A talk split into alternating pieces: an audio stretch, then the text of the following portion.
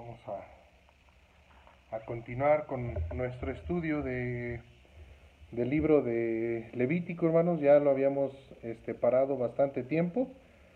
Y bueno, por una u otra razón, ¿verdad? Este, algunas cosas este, que habíamos estado haciendo, pero bueno, ya vamos a continuarle. Este está muy, muy interesante, este estudio. Entonces, vamos a recordar un poquito, eh, hablar un poquito de en cuanto a lo que hemos estado estudiando aquí.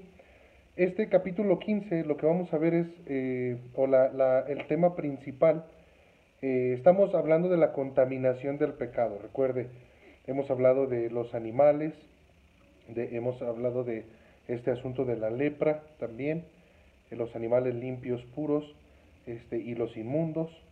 Y eh, bueno, el tema que vamos a ver aquí en Levítico 15 es la contaminación del pecado que mora en nuestra carne. O sea, vamos a ver que esa maldad, que ese pecado, esa naturaleza eh, pecaminosa, vamos a ver hasta, hasta qué punto, ¿verdad? Y cómo está arraigada a nuestras vidas, a nuestras naturalezas. Y es importante entenderles. Este pasaje es impresionante por lo que las cosas que habla allí. Y bueno, esperamos que sea de, de bendición, ¿verdad? Para cada uno de nosotros. Levítico 15, 15 es, el, es el penúltimo capítulo que habla acerca de esto, de la contaminación. En Levítico 11 vimos los diferentes tipos de animales que contaminan. Recuerda, vimos los animales limpios, los animales sucios. En Levítico 12 vimos esa contaminación que era por el parto, eh, algo que a lo que vamos a ver, eh, algo parecido que vamos a ver ahorita aquí en Levítico 15. Recuerdan que vimos lo de este asunto del parto, por qué, la mujer quedaba eh, inmunda, incluso vimos lo de los 40 días este, que tienen que esperar, eh, también vimos lo del, eh, bueno, vimos de este asunto, ¿verdad? De, la, de que esos, el número 40 en la Biblia es número de prueba y, y bueno, cuando una hermana, ¿verdad? y ahorita, por ejemplo, nuestra hermana Flor, ¿verdad? Y, y, la hermana Yomara también, que ya otra vez está a punto, ¿no? De, de dar a luz. Este tiempo, esos cuarentena le llaman, 40 días, no es simplemente algo físico de decir, ah, bueno, vamos a esperar ese tiempo para yo sentirme bien o, o fuerte o fortalecida. No, no, no, no es un asunto de principalmente de recuperación, ¿no? Eh, simplemente son 40 días que, que, Dios va a probar eh, a la mujer, a la que ha dado a luz, y, y, la mujer necesita en esos días considerar bien lo que acaba de suceder, ¿verdad? Acaba de dar vida a un alma que se va a rebelar contra Dios y eso es algo pues bien impresionante, ¿no? Este y bueno, yo creo que es lo que lo que es una una por parte de, de los padres, por parte de una mamá, una mamá debe de, de, pensar bien en sus hijos, en el bien de sus hijos, en sus futuros, ¿no? Entonces es algo impresionante. Pero bueno, en Levítico 13 y 14 vimos la contaminación de la lepra, recuerden, en el, en el cuerpo, lo vimos en el vestido y en las casas también. Luego Levíticos 16 ¿verdad? El día de la expiación para limpiar la contaminación que se debe a todo esto. Todos estos capítulos de Levítico 11 al 16 nos enseñan acerca de esa contaminación este, del pecado, eh, esa, eso que es este, algo normal, ¿verdad? En, en, en, nuestras vidas. Este, recuerda, hermanos, que el pueblo de Israel, cuando ellos, ellos fueron más adelante, adelante, adelante, bueno, ahí, ahí mero, ahí está. Estamos acá, están aquí los hermanos, ¿verdad?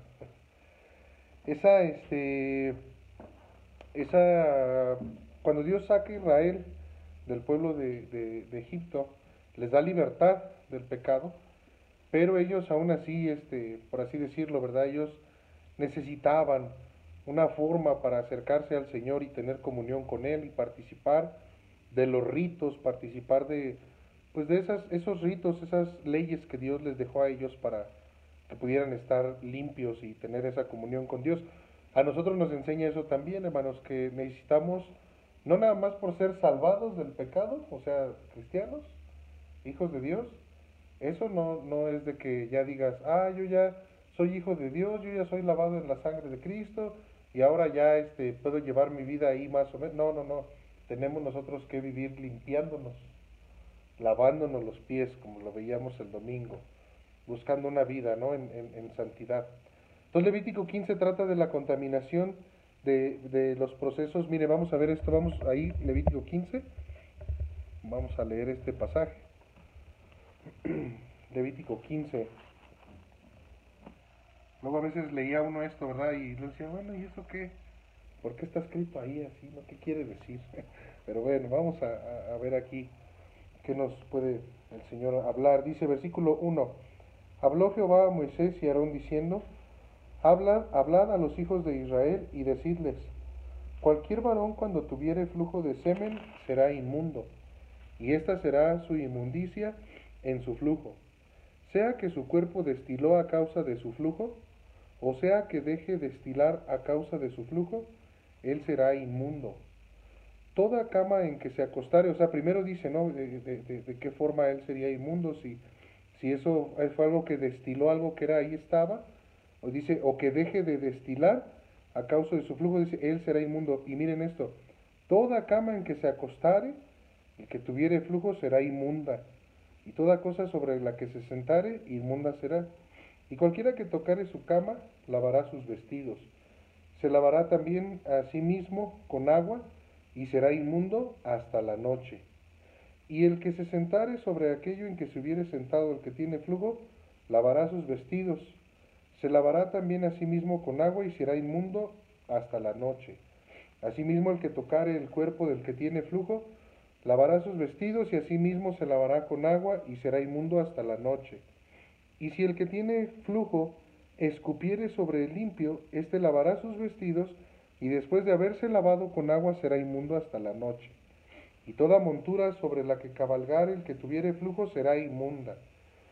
Cualquiera que tocare cosa que haya estado debajo de él será inmunda hasta la noche. El que la llevare lavará sus vestidos y después de lavarse con agua será inmundo hasta la noche. Y todo aquel que a quien tocare el que tiene flujo y no lavare con agua sus manos, lavará sus vestidos y asimismo se lavará con agua y será inmundo hasta la noche. La vasija de barro que tocar el que tiene flujo será quebrada. Toda vasija de madera será, lavada con agua. Cuando se hubiere limpiado de su flujo el que tiene flujo, contará siete días de su purificación y lavará sus vestidos y lavará su cuerpo en aguas corrientes y será limpio. Y esto nuevamente esta numerología, ¿no? El siete, los siete mil años, y miren el catorce. Y al octavo día tomará dos tórtolas o dos palominos y vendrá delante de Jehová a la puerta del tabernáculo de reunión y los dará al sacerdote. Y el sacerdote hará del uno ofrenda por el pecado y del otro holocausto. Uno era por la ofrenda por el pecado, el otro era por holocausto. Dice, y el sacerdote le purificará de su flujo delante de Jehová. Cuando el hombre tuviere emisión de semen, lavará en agua todo su cuerpo, será inmundo hasta la noche. Toda vestidura o toda piel sobre la cual cayere la emisión del semen, se lavará con agua y será inmunda hasta la noche. Y cuando un hombre yaciere con mujer y tuviere emisión de semen, ambos se lavarán con agua y serán inmundos hasta la noche. Cuando la mujer tuviere y, bueno, ya habló del hombre en cuanto al flujo del semen, y ahora va a hablar la mujer en cuanto a la menstruación. Miren esto. Cuando la mujer tuviere flujo de sangre y su flujo fuere en su cuerpo, siete días estará apartada, y cualquiera que la tocare será inmundo hasta la noche. Todo aquello sobre lo que se acostare mientras estuviere separada será inmundo. También todo aquello sobre lo que se sentare será inmundo. Y cualquiera que tocare su cama lavará sus vestidos, y después de lavarse con agua será inmundo hasta la noche.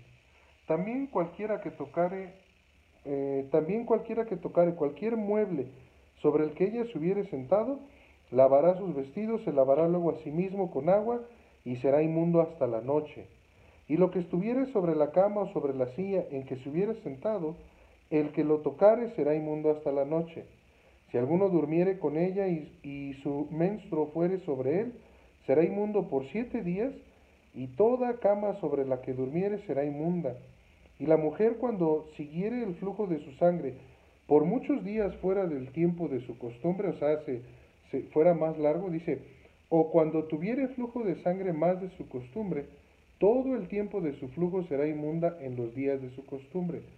Toda cama en que durmiere todo el tiempo de su flujo, le será como la cama de su costumbre, y todo mueble sobre el que se sentare será inmundo como la impureza de su costumbre. Cualquiera que tocare eh, esas cosas será inmundo, lavará sus vestidos, y asimismo se lavará con agua y será inmundo hasta la noche.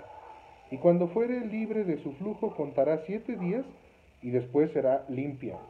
Y el octavo día tomará consigo dos tórtolas o dos palominos, los traerá el sacerdote a la puerta del tabernáculo de reunión, y el sacerdote hará del uno ofrenda por el pecado y del otro holocausto. Y la purificará el sacerdote delante de Jehová del flujo de su impureza. Así apartaréis de sus impurezas a los hijos de Israel, a fin de que no mueran por sus impurezas, por haber contaminado mi tabernáculo que está entre ellos. Esta es la ley para el que tiene flujo y para el que tiene misión de semen, viniendo a ser inmundo a causa de ello, y para la que padece su costumbre, y para el que tuviere flujo, sea varón o mujer, y para el hombre que durmiere con mujer, inmunda. Y esto está tremendo. Vamos a orar, hermanos, para, para buscar aquí al Señor. Vamos a orar. Padre Celestial, te damos gracias en esta tarde por tu amor, por tu palabra, la bendición que tenemos de continuar con este estudio de Levítico. Ayúdanos a seguir adelante, Padre, que tu Espíritu Santo nos vaya guiando, eh, iluminando en tu palabra. Danos a nosotros la, diligencia también, Padre, para eh, pues aplicarnos a meditar, escudriñar, eh, Señor, tu palabra. Y danos la, la ayuda, Señor, de tu Espíritu Santo. Te pedimos en esta tarde, Señor, que bendigas este tiempo, que tomes tú el control de mis palabras, también de mis hermanos, al estar atentos, que todos, Señor, estemos con corazón dispuesto para adorarte, para alabarte y para seguir conociendo más de ti, Señor. Ayúdanos, por favor, Padre, bendice este tiempo, bendice a mis hermanos también que están conectados y aquellos que vayan a escuchar la grabación o, o ver la repetición, sea de bendición a sus vidas. Te damos gracias por todo, Padre, y lo pedimos en el nombre de Cristo Jesús, nuestro Señor y Salvador. Amén. Amén. Listo. Bueno, ya ahí hay este, otros hermanos ahí ya conectados, ¿verdad? bueno, este está tremendo este, este pasaje. Aquí, e, este Levítico 15, hermanos, trata de la contaminación de los procesos reproductivos, porque está hablando por un lado del semen, este, esa, esa, esa, ese flujo, esa emisión, ¿verdad? De, del semen eh, junto con el óvulo este, en una mujer, que prácticamente es la menstruación de una mujer, son la simiente. O sea, es la, la menstruación en una mujer, ahí está la simiente. Y en un hombre, en el semen, ahí está la, la simiente. Y es muy interesante, hermanos, lo que, lo que podemos ver aquí, porque, ah, bueno, habla de esos flujos, esas emisiones, y, pero contaminan, dice ahí, contaminan. Y vamos vamos a ver, hermanos, aquí otro cuadro del pecado que mora en nuestra carne. Eso es, hermano, principalmente. Esto no tiene nada que ver con, las relaciones sexuales o cosas así, ¿verdad? Que pudiéramos leer y, decir, bueno, ¿esto por qué lo dice? O, no, no, no. Aquí lo, que, lo que estamos viendo, hermano, recuerde que estamos estudiando lo que contamina al hombre, el pecado que contamina al hombre. Entonces es el tema que está tratando aquí la palabra de Dios. Y, y, pero sí es muy interesante que utilice esto como, como para enseñárnoslo, porque también eh, vamos a ver, este, por otro lado también, ¿no? Esa, esa limpieza, esa pureza también que debe haber en nuestras vidas. Pero bueno, dice, vamos a ver entonces otro cuadro del pecado que mora en nosotros, en nuestra carne, pero antes de hacer esto es importante que entendamos el capítulo en su contexto histórico, o sea, que, que observemos lo que la Biblia dice, ¿verdad? Ahí. Después de entender el contenido, hermanos, en su contexto, pues vamos a poder estudiar eh, eh, el cuadro claramente, ¿no? El cuadro que está aquí. En el contexto histórico, hermanos, la inmundicia de flujos y emisiones. Entonces, espérenme, hermanos, aquí tantito que ahí está.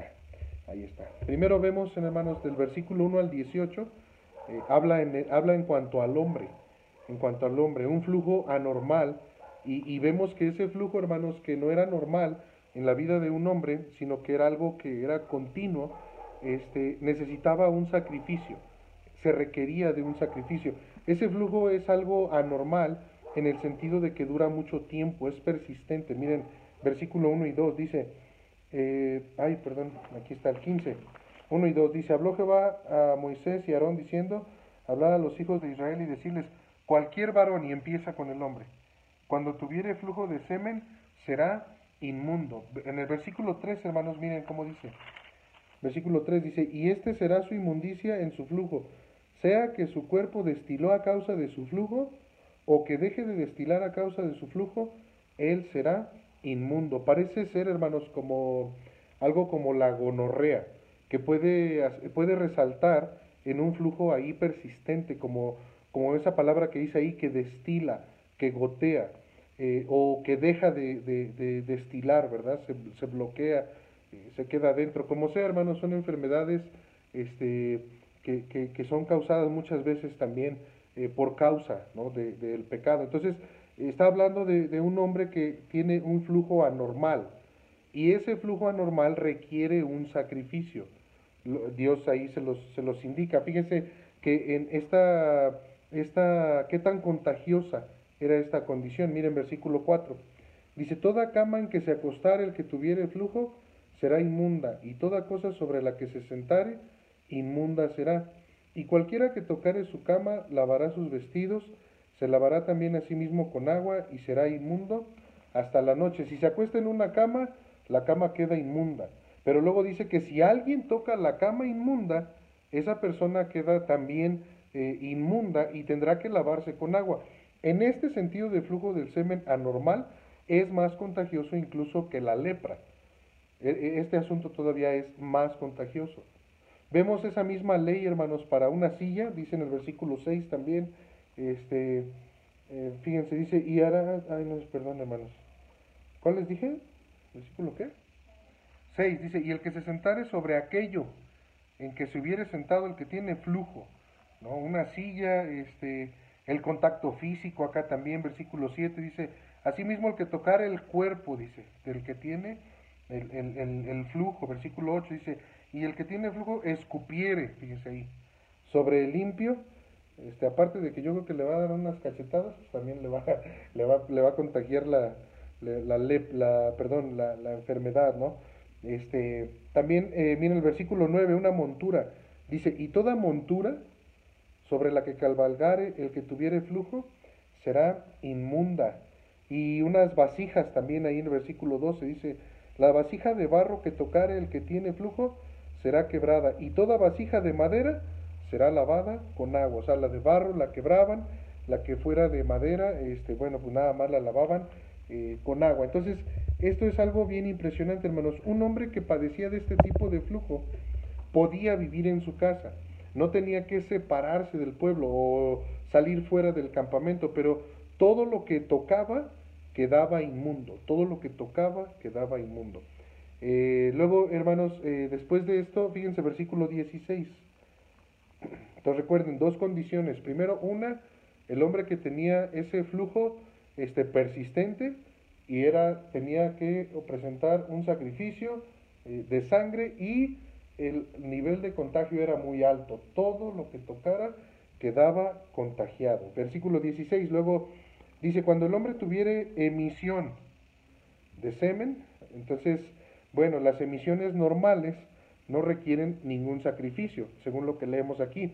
La emisión del semen, por ejemplo, en la relación conyugal, versículo 18 dice, y cuando un hombre yaciere con mujer y tuviere emisión de semen, ambos se lavarán con agua, serán inmundos hasta la noche. Entonces aquí vemos, hermano, cómo, eh, o en otras ocasiones, ¿no? También dice versículo 16, mire, cuando el, hombre tuviere emisión de semen, lavará en agua todo su cuerpo, será inmundo hasta la noche.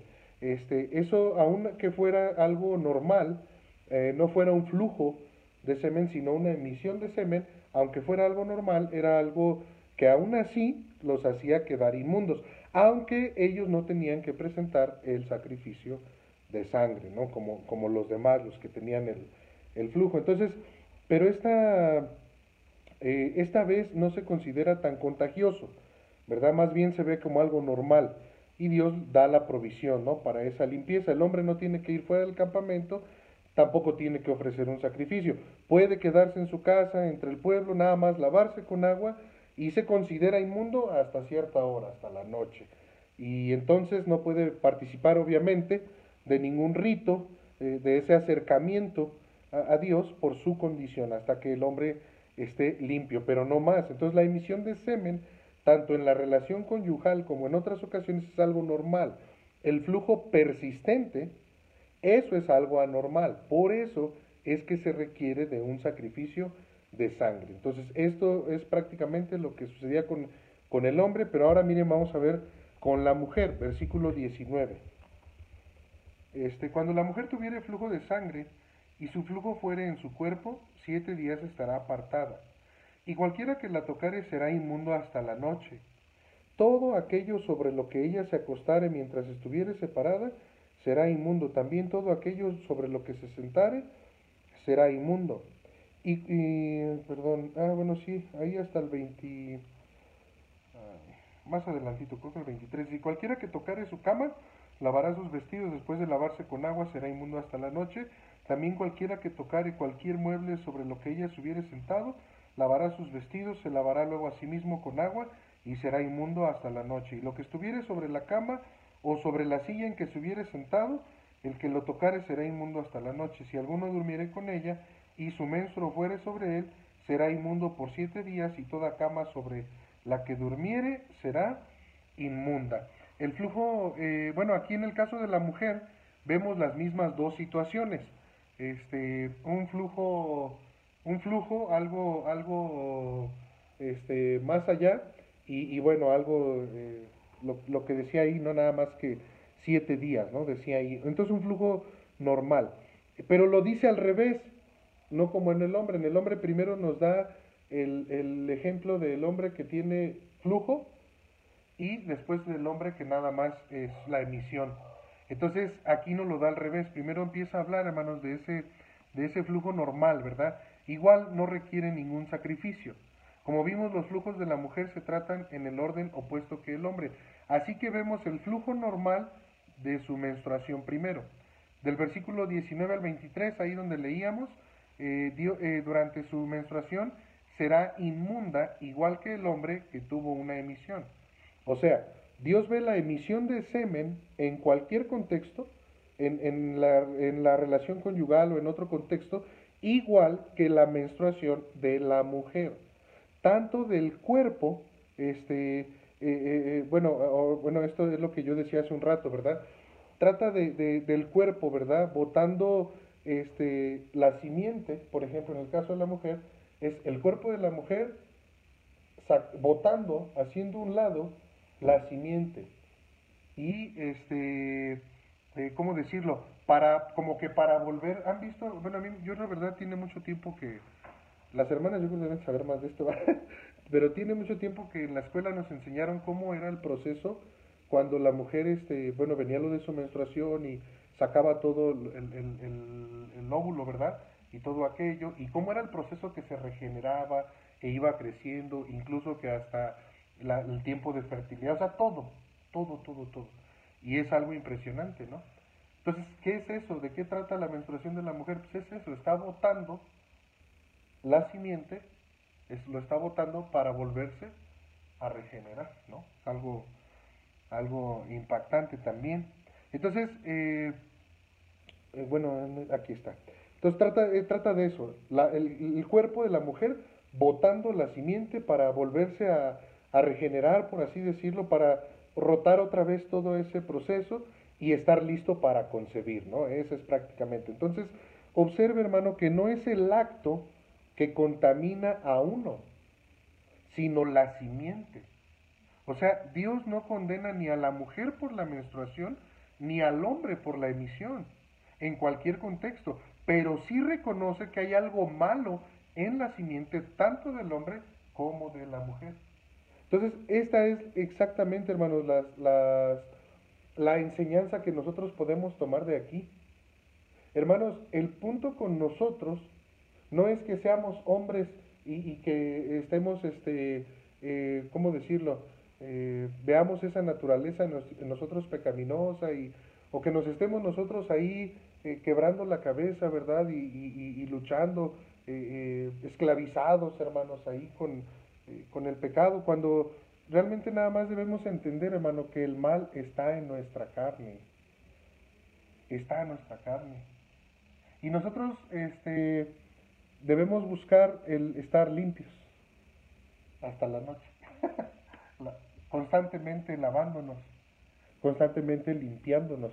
Entonces, esto está tremendo, pero bueno, ahorita vamos a ir más adelante. Mira, entonces, si el marido tiene relaciones con su esposa y empieza el flujo de ella, dice ahí en el versículo 24, miren, versículo 24 dice, si alguno durmiere con ella y su menstruo fuere sobre él, será inmundo por siete días toda, y toda cama sobre la que durmiere será inmunda.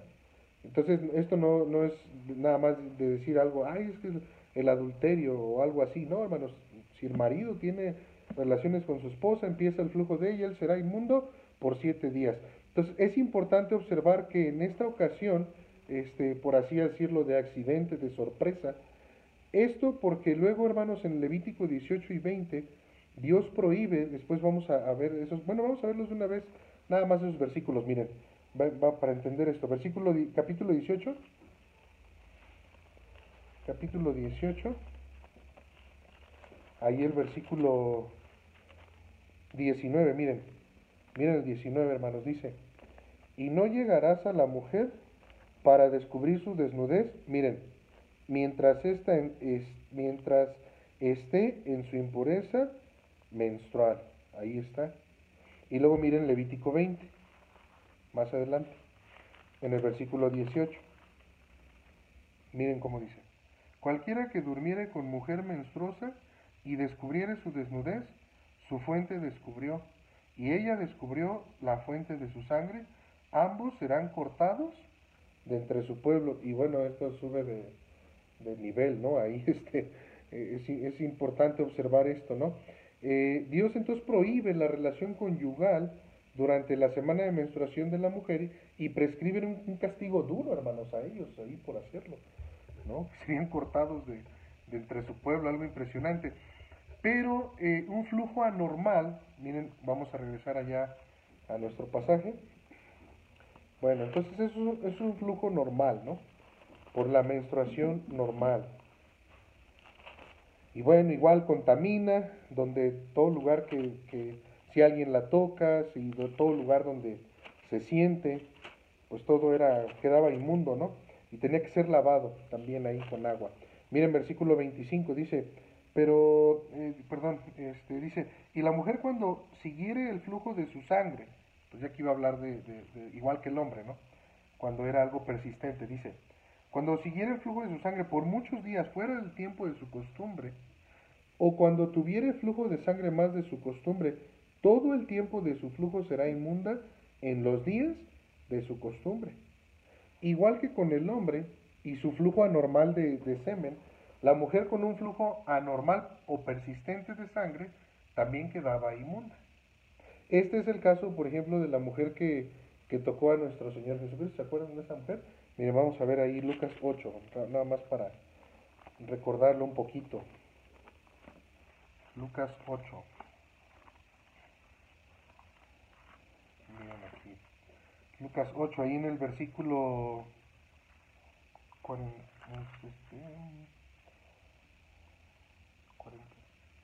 A ver aquí el 40, hermanos. Dice, aquí está, dice, cuando volvió Jesús, este, le recibió la multitud con gozo, porque todos le esperaban. Entonces vino un varón llamado Jairo, que era principal de la sinagoga, y postrándose a los pies de Jesús, le rogaba que entrase a su casa, porque tenía una hija única, como de 12 años, que estaba muriendo. Y mientras iba, la multitud lo oprimía. Miren este.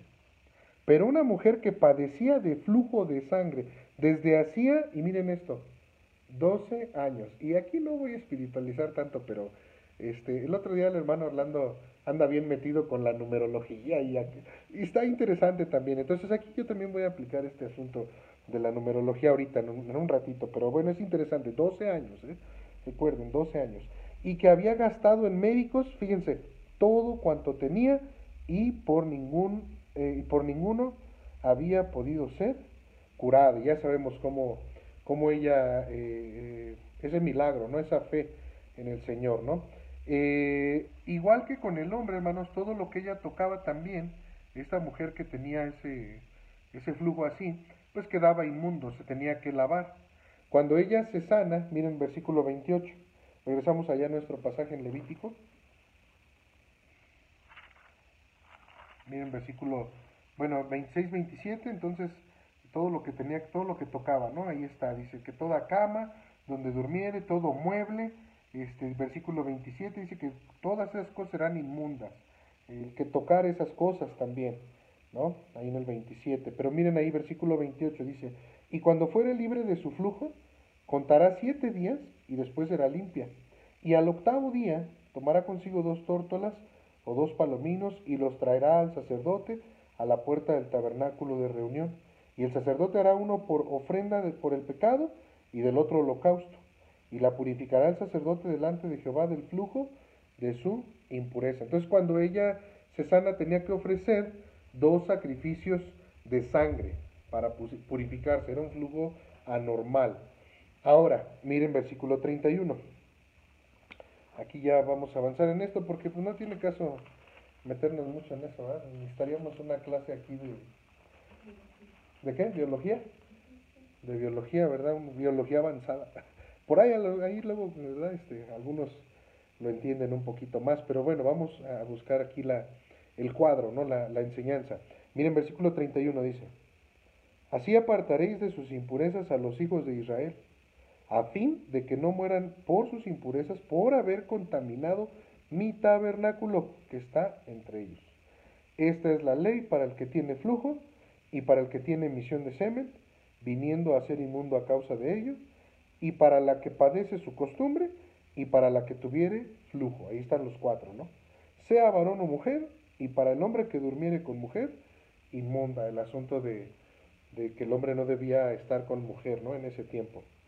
Y fíjense, eh, bueno, aquí hermanos, el propósito de esta ley, por así decirlo, su resumen, entonces, los que estaban inmundos, hermano, no podían participar pues en el culto del tabernáculo, no podían acercarse a Dios, no podían ofrendar, no podían este, eh, tener esa comunión con el Señor.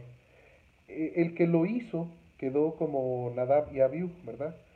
Ya vimos esta, esta, cómo ellos murieron. Entonces Dios da esta ley para enseñarle a los israelitas cuando ellos están inmundos, cuando no. Y es para evitar que su castigo eh, caiga, ¿verdad?, sobre el que, eh, el que, el que, el, que falla, ah, consciente o inconscientemente. El resumen, el flujo de la menstruación es igual que la emisión del hombre y el flujo anormal persistente se considera un problema mucho más grave en los dos, hombre o mujer, y aparte, bueno, lo de, lo de estar con mujer en el tiempo de su menstruación. El cuadro personal, hermanos, estamos hablando del pecado que mora en nuestra carne, en la simiente, en nuestra carne. Eh, miren, bueno, voy a leer ese pasaje, Romanos 7, 18, dice Pablo, y yo sé que en mí, esto es, en mi carne, no mora el bien, porque el querer el bien está en mí, pero no el hacerlo. Eh, eh, el cuadro en general, hermanos, bueno, pues el, por un lado yo debo personalmente este, reconocer que en mi carne en mi simiente este, no mora el bien. Es el pecado que está ahí. Y por el otro lado, ¿verdad? Eh, en un cuadro ya más general, pues el pecado que está adentro, ¿no? El, pecado que mora adentro. Es importante volver a observar, hermanos, que la ley de Levítico 15 del flujo y de la emisión del semen en el hombre y, y de sangre durante la menstruación de la mujer, miren, los dos casos, el del hombre y el de la mujer nos muestra que hay algo malo en la simiente. Tenemos que reconocer esto, hermanos, porque Dios no está condenando, en este caso, la relación conyugal, ni tampoco la emisión en el hombre. E, es la simiente, hermano, lo que contamina, no el acto, ni la emisión ni la menstruación, sino es el acto, eh, eh, perdón, es la simiente. Este pasaje nos recuerda que hay algo sumamente malo en la simiente del hombre y contamina. Es que a veces, hermanos, pensamos que el pecado en nuestras vidas no va a contaminar a otros. Y sí contamina. Todo lo que tocamos. Entonces, este, pues esta pasaje, estos pasajes en Levítico, más de enfocarnos en, ah, no, que el adulterio, las relaciones sexuales, esto, no, no, no es por ahí. O sea, el problema es la simiente, tanto en el hombre como en la mujer. Entonces, este, es la simiente que contamina, ¿verdad? Ya lo dijimos. En estos pasajes, eh, pues debemos aprender que hay algo realmente y sumamente malo en la simiente del hombre. La simiente del hombre, hermanos, se contaminó en Génesis 3 con el pecado, eh, cuando entró el pecado, hermanos, en, el hombre. Y debido a esto contamina todo lo que le toca. Debido al pecado, hermanos, los hombres ahora nacemos a la semejanza de Adán, conforme a su imagen. Mire, hermano, eh, la imagen y la semejanza de Dios se perdió. Yo sé que decimos, no, oye, pero tienes que amar a tu prójimo porque está creado a imagen y semejanza de Dios, ¿no? Y, no está mal decirlo, este, pero la realidad es que nosotros ya no somos creados a imagen semejanza de Dios, somos creados a imagen semejanza de Adán, caído. Una naturaleza caída, hermanos. Y esa, fíjense, esta, esta, eh, este pasaje, hermanos, miren, Génesis 5, este sí vamos a verlo, Génesis 5, miren cómo dice ahí. Génesis 5, no, ah, no, sí es 5, sí. Génesis 5. Miren el versículo 3, dice, y vivió Adán 130 años y engendró un hijo, miren esto hermanos, a su semejanza, conforme, perdón, a su imagen, a su semejanza, conforme a su imagen. Entonces, y bueno, dice que llamó su nombre ser. Es por esto, hermanos, que la Biblia dice, eh, ¿verdad?, que cada bebé, excepto uno, excepto un bebé, este Jesús, ¿verdad? El Señor Jesucristo. Él fue el único bebé. Pero de ahí en fuera, hermanos, eh, todo bebé se concibe en pecado. Eh, David dijo en el Salmo 51.5, he aquí en maldad he sido formado, y escuche esto, y en pecado me concibió mi madre. No fue así en el caso de nuestro Señor, obviamente. Pero debido a la simiente contaminada, todos nacimos muertos cuando nacemos físicamente. Dice ahí Romanos 5:12, por tanto, como el pecado entró en el mundo por un hombre y por el pecado la muerte, así la muerte pasó a todos los hombres, por cuanto todos pecaron, nacemos muertos espiritualmente. Y luego dice Efesios 2:1, y Él os dio vida a vosotros cuando estabais muertos en vuestros delitos y pecados. Entonces Dios no está condenando aquí en estos pasajes los actos físicos eh, que se mencionan en Levítico 15, más bien está señalando una simiente contaminada. Todo lo que toca está inmundo. Esto nos lleva, hermano, a dos cuadros, eh, por decirlo así, dos enseñanzas, dos, dos cuadros doctrinales que vemos aquí. Fíjense bien, hermano. En primer lugar, hermano, el hombre con simiente contaminada eh, es un cuadro, hermano, de la humanidad. Miren, en el versículo 1 al 15, el flujo persistente es un cuadro, hermano, del pecado en el inconverso es un pecado persistente. Y, y, y, las, las personas allá afuera, hermano, que practican el pecado, que viven en el pecado, ellos tienen ese flujo constante. Entonces ellos sí necesitan sacrificio de sangre. Y pues por supuesto, sacrificio de sangre, estamos hablando de Jesucristo, su sangre, ¿no? Necesitan salvación. Entonces, ese flujo, bueno, persistente es un cuadro del pecado en el inconverso, ese pecador persistente. Él, él está inmundo todo el tiempo de su flujo, pero también todo lo que él toca queda inmundo. Y aún el que llega a estar en contacto con el que tocó, ese también queda afectado, también queda inmundo. Por eso también debemos tener mucho cuidado nosotros con nuestra comunión con el mundo. No debemos tener comunión con el mundo. Estamos en el mundo y, hablar de la comunión con el mundo no quiere decir, hermano, que nos encerremos, que no hablemos con las personas. No, al contrario.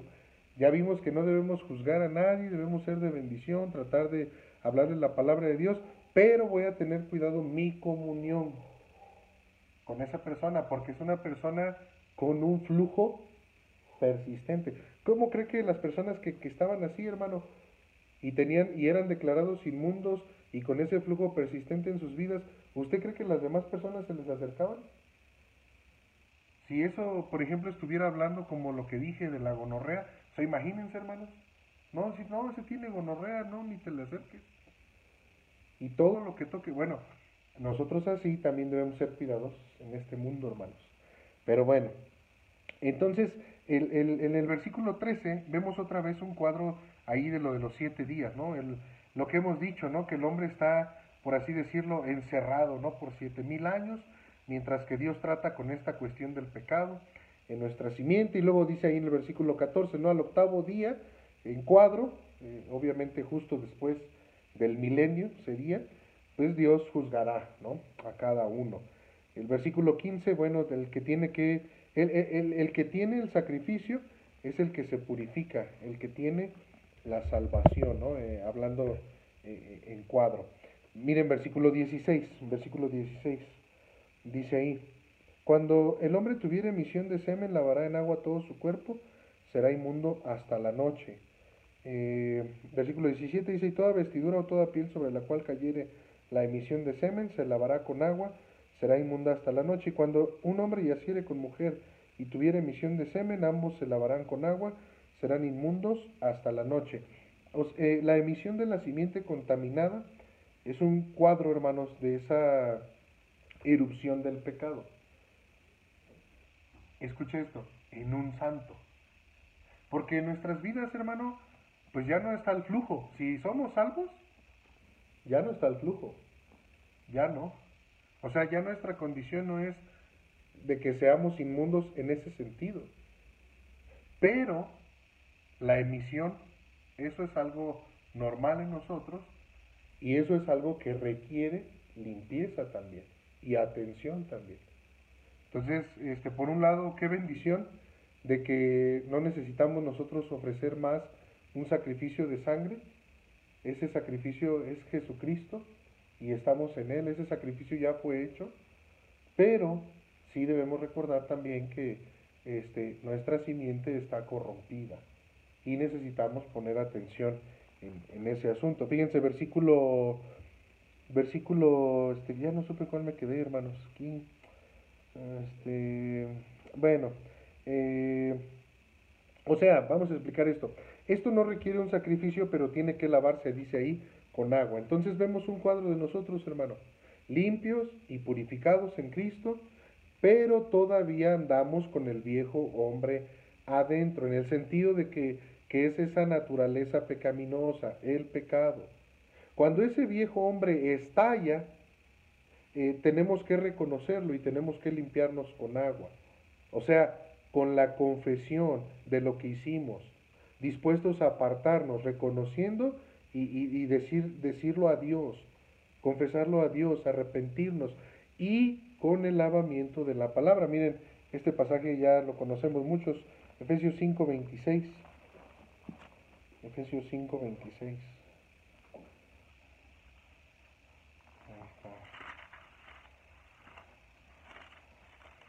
¿Qué hora son, hermano? Por ahí.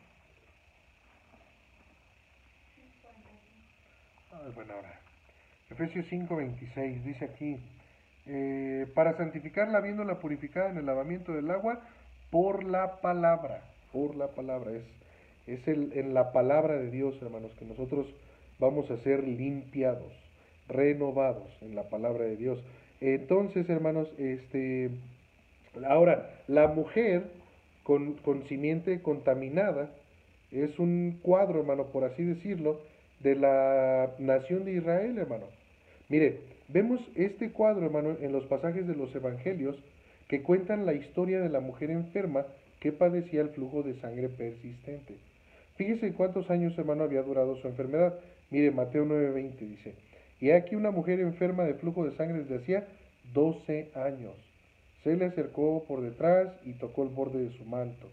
Y luego Mateo 5:25 dice, un pasaje paralelo, pero una mujer que desde hacía 12 años padecía de flujo de, sangre.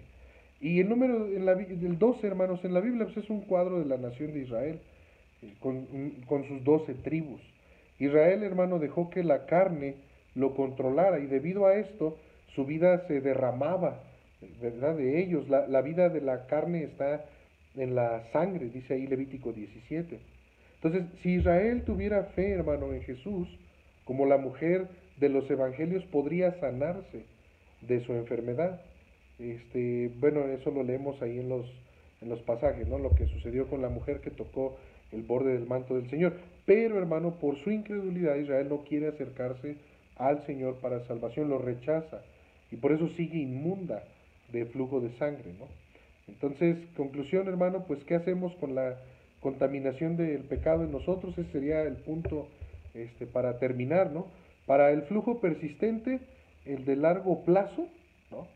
Cuando una persona practica el pecado y, está metido y metido y metido y metido en el pecado y no se aparta y no se aparta o, o simplemente dices que no puedo y no puedo y no puedo y, y, y, pues hermano, un pecado así, una vida así, realmente necesita un sacrificio de sangre, necesita salvación.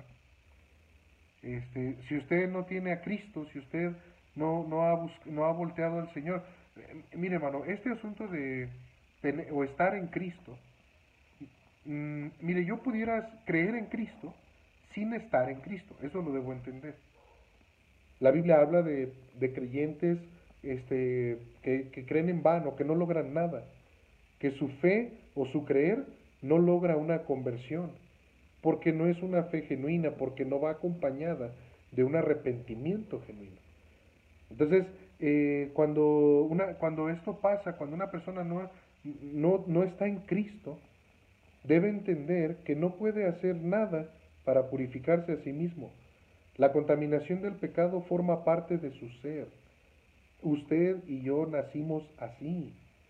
Ya está, ya es algo que está en nosotros. Entonces, solamente el sacrificio sustituto de Jesucristo puede salvarlo y limpiarlo de esa contaminación del pecado. Pero no basta nada más decir que cree o sentir que cree o ir a una iglesia o leer la Biblia. No, se trata de una conversión. Se trata de una nueva vida. Y eso viene, hermano, a, la vida de una persona cuando esa persona eh, reconoce eh, su, su, condición delante de Dios y reconoce este, el destino que le espera si sigue por ese camino y con, con temor y con arrepentimiento le pide la salvación a Dios y Dios lo salva poniendo toda su fe en el sacrificio sustituto de Jesucristo. Y en ese momento ya se va a quitar ese flujo, ese flujo persistente, esa vida persistente en el, en el pecado. Pero bueno, para el flujo o la emisión normal, el de corto plazo, solamente se necesita lavar con agua. Mire, hermano, después de convertirnos a Cristo, somos salvos y seremos salvos para siempre porque eso no depende de nosotros, sino del Señor. Pero aún así, salvos y declarados justos y limpios delante de Dios, el pecado todavía mora en nosotros. Miren este pasaje, de Romanos 7, vamos ahí por favor, Romanos 7.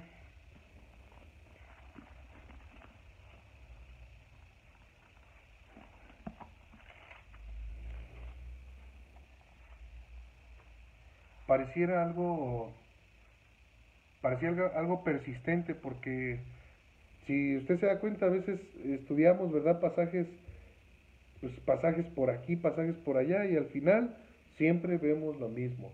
Siempre Dios queriéndonos hacer entender a nosotros que somos pecadores que somos malos que lo necesitamos a él.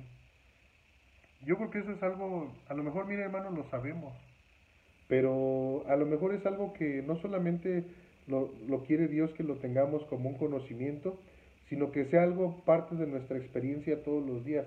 Todos los días experimentar la humillación de Dios en nuestras vidas y humillarnos delante de Él todos los días. No solamente a veces cuando, cuando ay, ya hice muchas cosas que no estuvieron bien y, y mi conciencia, y ay, ahora sí ya voy y oro a Dios. No, no, no, todos los días, todo el tiempo. Todo el tiempo, hermano. Eh, es algo que Dios quiere, que entendamos, que vivamos así. Yo creo que a muchos de nosotros eh, sería bueno que pudiéramos practicar como Pablo y vivir como Pablo cuando él decía miserable de mí, pero decirlo de corazón, hermano, y decir la verdad, todas las cosas que Pablo dijo, mire, por ejemplo, esto, esto aquí es impresionante, Romanos 7, miren, Romanos 7, versículo 14, fíjense hermanos, Romanos 7, 14 dice, porque sabemos que, bueno, de ahí todo, casi todo el pasaje, ¿verdad? Después de la, analogía ahí del matrimonio, desde el versículo 7 empieza a hablar de ese pecado que, que mora, ¿no? En la carne.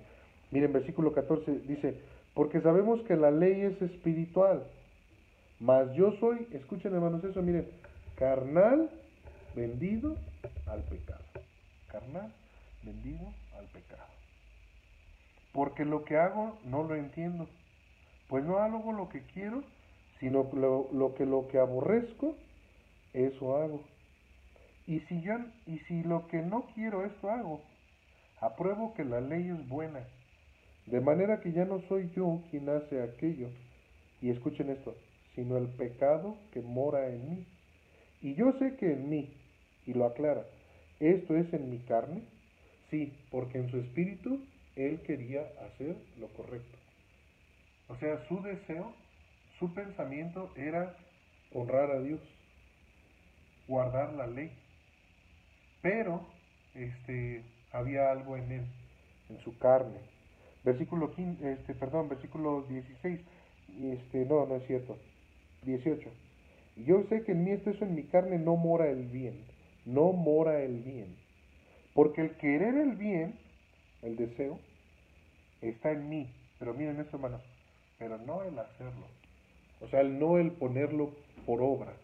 No el ponerlo en práctica. No, entonces es algo impresionante, hermanos. De vez en cuando este pecado, hermanos, el viejo hombre, se sale, nos contamina. O sea, de vez en cuando pecamos y andamos en la carne. Y cuando andamos así, hermano, en la carne, con un flujo de contaminación, contaminamos todo lo que tocamos. Entonces lo que necesitamos hacer es reconocerlo y lavarnos con agua. Lavarnos con agua, hermano, porque, mire, muchas veces como, como ya como cristianos, este, leemos estos pasajes. Yo me acuerdo cuando yo no entendía esos pasajes y y a lo mejor en algunas veces escuché predicaciones en cuanto a esos pasajes de Pablo cuando está hablando del mal que mora en él. Y entonces luego yo, la verdad, hermanos, no sé si a usted le ha pasado, pero yo me, este, luego a veces me conformaba y decía, ah, bueno, pero, pues sí, pues ya pequé otra vez porque pues sí, ya, pues sí, ahora sí como Pablo, ¿verdad? Pues el mal, lo que no quiero hacer eso hago, y pues yo me la pasaba haciendo lo malo, y yo decía, yo soy como Pablo, lo que no quiero hacer eso hago. Se malentienden los pasajes, hermano. Pero no, no, no debe ser eh, de esa manera. Yo, hermanos, en mi vida cristiana necesito reconocer este, que necesito que el mal está en mí, hermanos. Y, esto me va a ayudar a mí, por ejemplo, para poner atención en mi vida, en mis decisiones.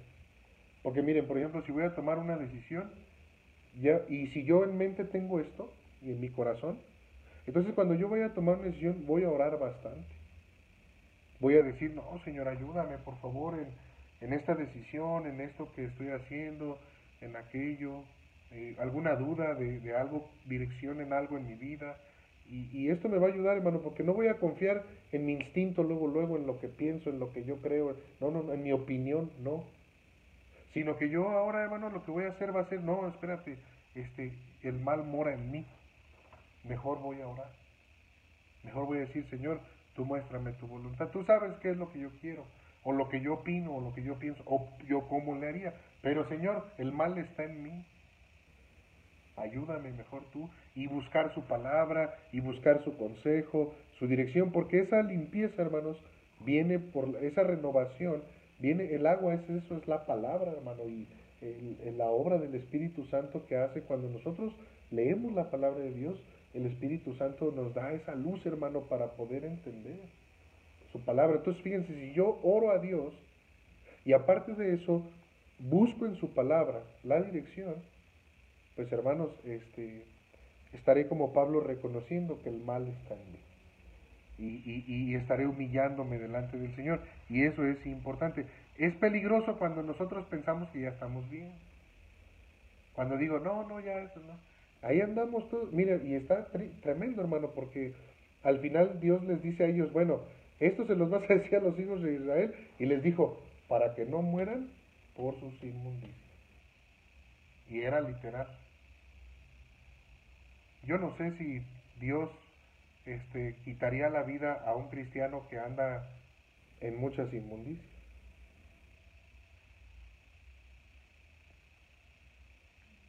Nadie dice nada. ¿Quién sabe, hermano? Sí, no. Había vio. Podemos ver tantos ejemplos, ¿no? Ananías y Zafir. Bueno, este, pero principalmente, hermano, no, no así literal tomándolo, sino principalmente, hermano, cuando nosotros andamos en inmundicia, nos apartamos de Dios. Eso nos da muerte, nos separa de Dios. Entonces, cristianos, hijos de Dios como nosotros, eh, no estemos constantemente limpiándonos en la palabra, buscando la dirección de Dios en nuestras vidas, reconociendo que nuestra simiente está mal, que hay algo mal en mi simiente. Y miren qué cuadro, hermanos, con algo tan, no sé, hermanos, tan personal, ¿no? Como la emisión de semen en un hombre y la menstruación en una mujer. Es algo muy personal. Entonces Dios quiere que entendamos, hermanos, que esto del pecado es realmente algo muy, muy personal. Está muy adentro de nosotros. De hecho, está en nuestra simiente. En nuestra simiente. Y no es que Dios estuviera condenando ahí lo, los actos físicos ahí, sino más bien este asunto de la simiente y el pecado en la simiente, ¿no? Pero debemos entender, hermanos, que ese, ese viejo hombre, ¿verdad? Se sale de nosotros, nos contamina. Y, y, y cuando pecamos, ¿verdad? Cuando andamos en la carne, también contaminamos, hermano, cuando, cuando nosotros andamos en la carne, este, pues también nosotros, hermanos, contaminamos a otros. ¿No?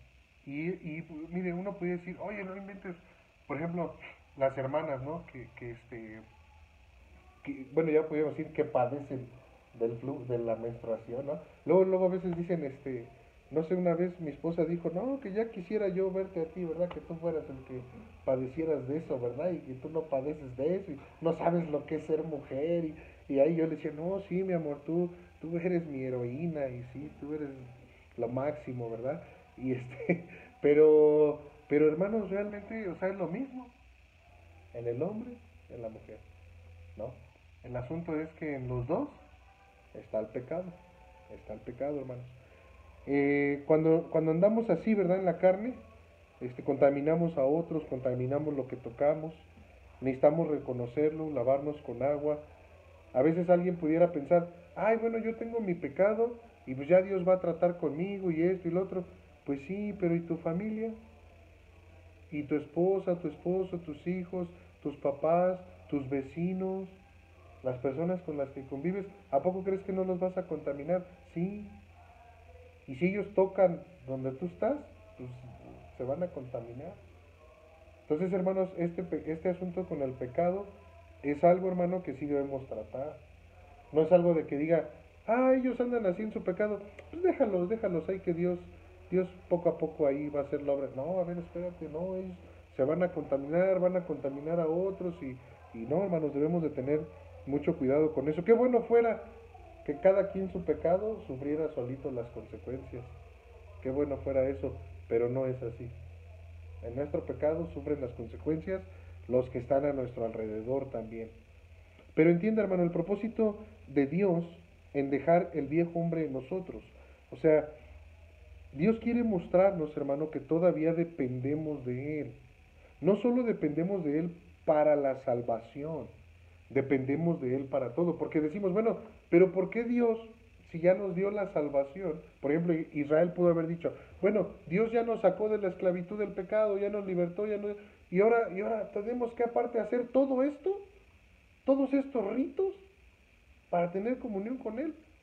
¿Por qué? Pues si Él pudo haber quitado eso y que ya estuviéramos... No, no, no, Dios está tratando con el pecado.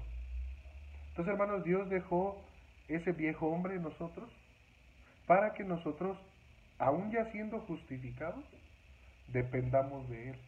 Así como, como confiamos en Él para nuestra salvación, así como dependemos de Él, hermano, y, para la seguridad de nuestra salvación, así también dependamos de Él, hermano, para, para la santificación. Es por esto que Él nos ha mandado andar en el Espíritu, por el Espíritu. Dice Gálatas 5:16, mire, dice, digo pues andar en el Espíritu, no satisfagáis los deseos de la carne. Versículo 25 dice, si vivimos por el Espíritu, andemos también por el Espíritu. Eh, no podemos vivir la vida cristiana en la carne y por la carne. La carne está contaminada, hermanos. Tenemos que depender del Espíritu y Él nos guíe siempre conforme a la palabra de nuestro Dios.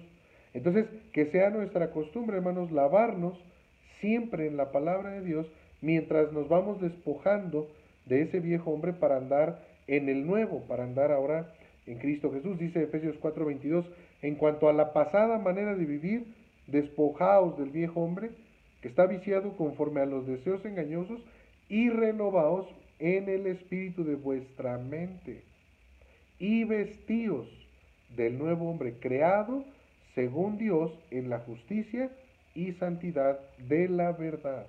Entonces, hermanos, este, necesitamos eh, que Él nos guíe, que Él nos dirija eh, conforme a su palabra y debemos tener esa costumbre de lavarnos siempre en la palabra de nuestro Dios.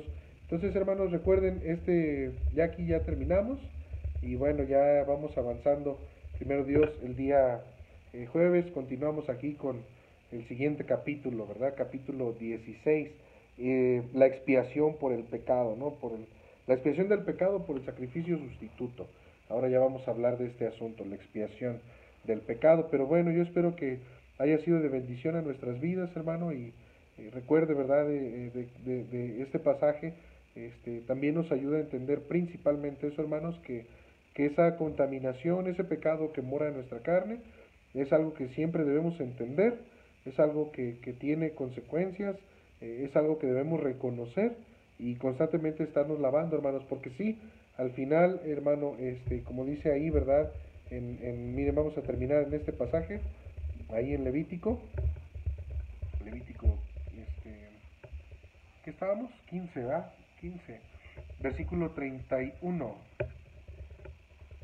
Fíjense, dice, así apartaréis de sus impurezas a los hijos de Israel, a fin de que no mueran por sus impurezas, por haber contaminado mi tabernáculo que está entre ellos.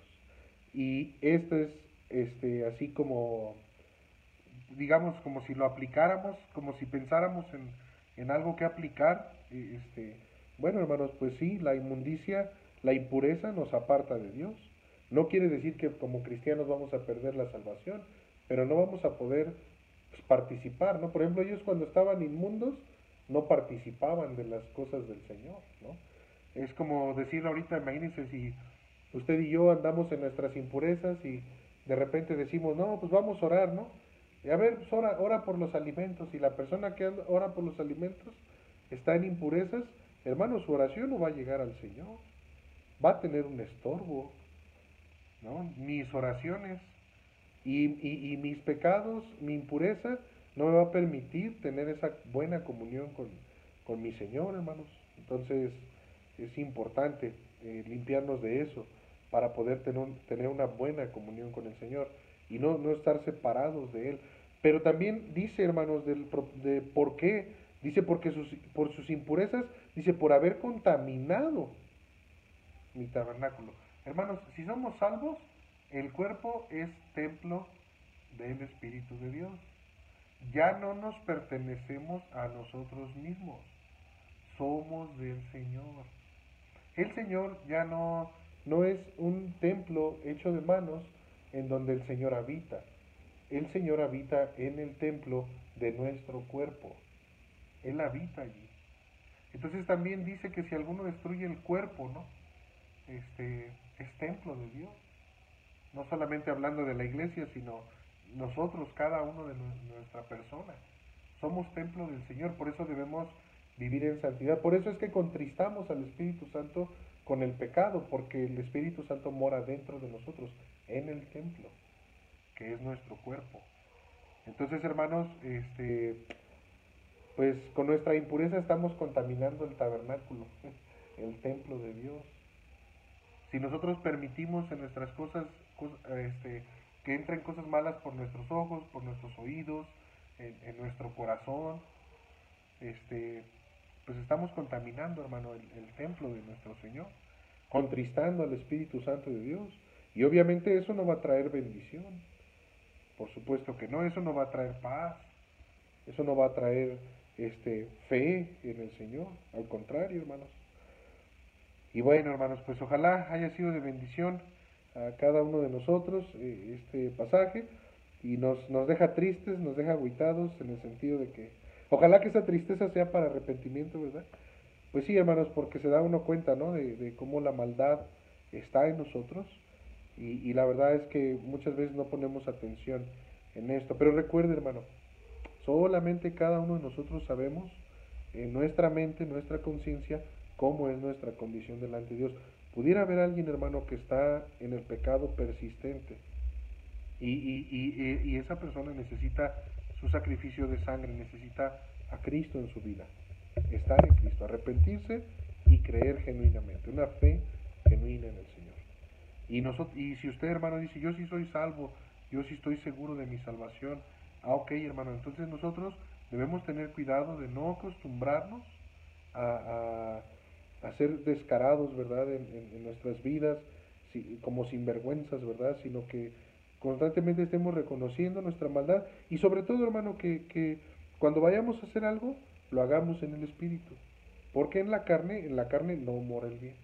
Nunca, nunca vamos a poder hacer algo en la carne y decir que estuvo bien o que fue de bendición. No es así. Este, y va a contaminar y va a dañar ¿no? nuestras vidas y la de los nuestros también. Entonces, pues ánimo hermanos, vamos a terminar aquí. Este, vamos a orar, vamos a orar a nuestro Dios. Padre Celestial, te damos gracias, Señor, en esta tarde por tu palabra. Te pido, Señor, que pues tú sigas hablando nuestras vidas y, Señor, sigas transformando nuestras mentes, nuestros corazones. Y pues gracias, Señor, porque podemos estudiar estos pasajes, estas leyes, eh, mi Dios, que eh, las cuales vemos siempre a nuestro Señor Jesucristo, cuadros, tipos que, que son de bendición a nuestras vidas y ahora nosotros como tu iglesia, eh, Señor, tenemos una, esa gracia, eh, eh, podemos alcanzarla, Señor, por medio de nuestra fe y, nuestra obediencia con fe a tu palabra. Y, ayúdanos, Señor, por favor, danos de, de, esa fortaleza, de esa gracia para ser obedientes, para vivir una vida que te agrade, para no confiar en nosotros mismos, en nuestra opinión, en nuestro corazón, en nuestros sentimientos, sino que siempre orando y buscando en tu palabra, Señor, vayamos pues dirigiendo nuestras vidas. Te pido mucho, Señor, que tu Espíritu Santo nos siga convenciendo eh, del pecado, eh, Señor, de justicia, juicio, como dice ahí eh, tu palabra, según sea el caso, y, ayúdanos, Señor, a ser exhortados por tu palabra y, y esa, esa tristeza, esa exhortación, pues sea, mi Dios, para que vivamos arrepentidos yo te pido mucho, Señor, por cada uno de los que vayan a escuchar también eh, la enseñanza, y después en las redes sociales, y pues, que sea de bendición a nuestras vidas. Gracias por, por este tiempo, gracias por mis hermanos, los que están aquí, los que estuvieron eh, conectados también, y pues sigue tú obrando para honra y gloria tuya, Señor. En Cristo Jesús te lo pedimos. Amén.